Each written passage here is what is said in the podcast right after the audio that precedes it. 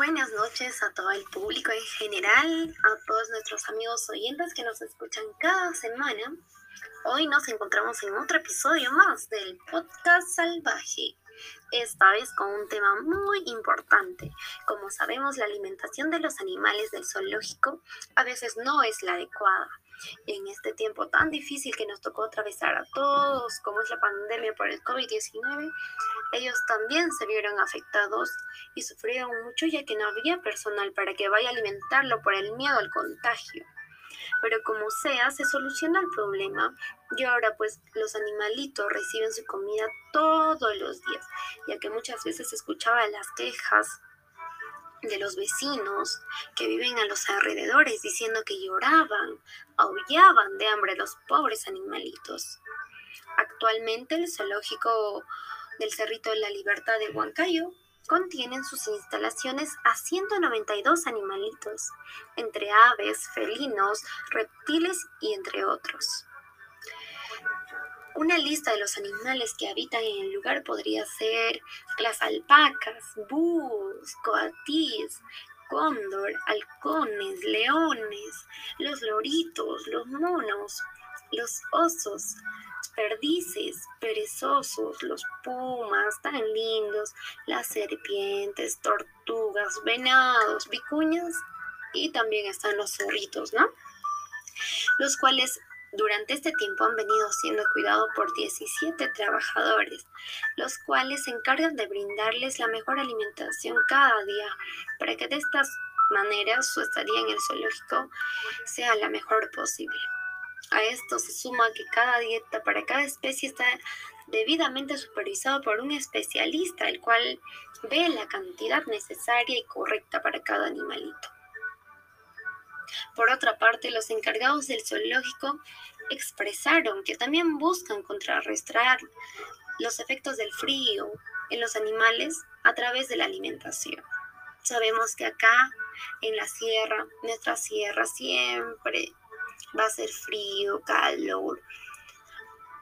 Pero para eso, ellos empezaron a darles alimentos que contienen altas cantidades de calorías como son la avena, la miel, pasas, caña de azúcar, entre otros, los cuales se complementan a su dieta diaria. Ahora pues hablemos de uno de los animales más interesantes por lo que todo el público va al zoológico, ¿no? ¿Quién no quiere conocer a un leoncito? Los leones en los zoológicos pueden parecer tan tiernos, tan grandes, pero su dieta no se basa en cuatro croquetitas, no, no, no. Los leones son mamíferos carnívoros. Sus mandíbulas tienen una fuerza extraordinaria. Sus dientes caninos cuentan con una longitud considerable y están los bastante afilados como para perforar la piel más gruesa de los animales más grandes. Imagínense amigos. Entonces nos preguntamos, ¿no? ¿De qué se alimentan los leoncitos en los zoológicos? Los leones se alimentan de grandes trozos de carne fresca de animales sacrificados. Los cuidadores son los encargados de proporcionar estos trozos de carne a los leones. A la hora de darles de comer, muchos cuidadores aprovechan el estímulo que supone la comida para entrenar y ejercitar a estos felinos, pues. Para, ello, esconden la comida en lugares de difícil acceso o la cuelgan a cierta altura para que los leones tengan que saltar, buscar y ganarse su alimento mientras entrenan sus dotes cazadores. A veces el espacio es muy pequeño, muy reducido, que ellos se sienten aburridos, entonces como para que puedan entretenerse, pues, ¿no? Ahora bien, vamos a hablar un poquito sobre la dieta que debe tener este, los animalitos. Estas dietas está verificado por los veterinarios. A ver, a los grandes felinos como están los tigres, los pumas, el jaguar, el, leopardo, una dieta podría ser una presa entera más su suplemento vitamínico mineral.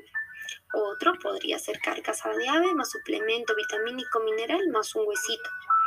Otro un músculo más suplemento vitamínico mineral más hueso. Por último, músculo más carbonato de calcio más hueso. Siempre debe recibir suplemento vitamínico mineral. Eso nos dicen, por ejemplo, para estos animalitos, ¿no? Ahora, para los osos, osos pardos, osos negros. Una concentración comercial podría ser la dieta en base a frutas, verduras, ya sea el pescado, carne, alimento para perrito también dice, pues. Otro nos dicen que los osos de anteojos, como son herbívoros, balancear con más verduras y frutas.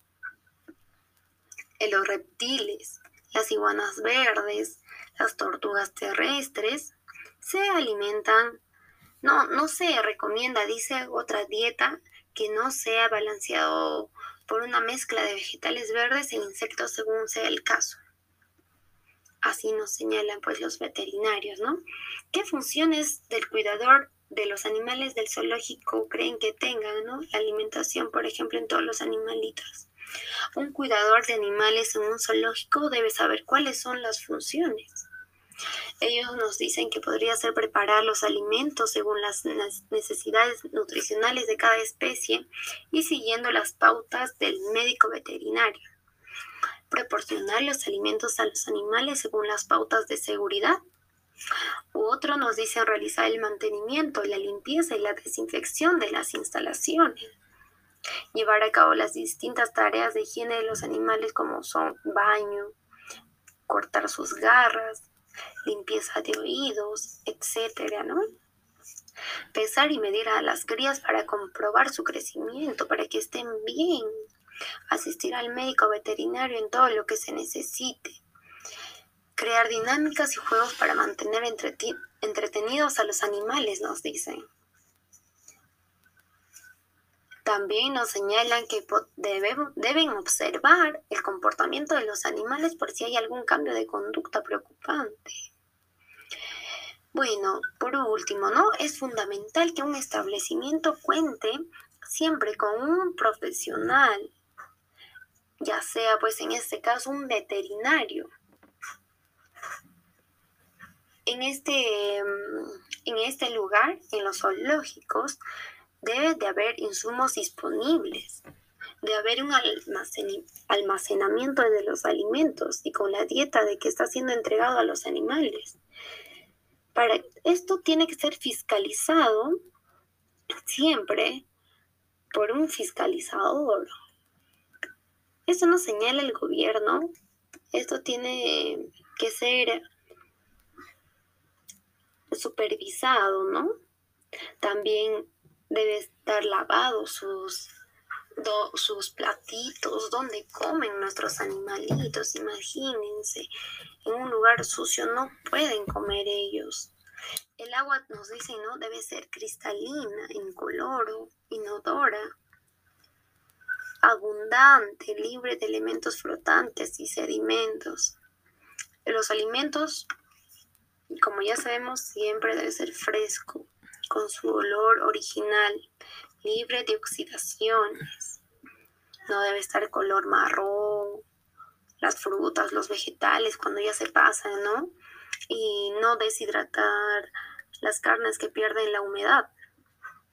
Y debe estar libre de insectos y larvas. Buenos mis amigos, esto fue todo por hoy. Espero que les haya gustado y nos vemos en el próximo episodio. Hasta luego, bye bye.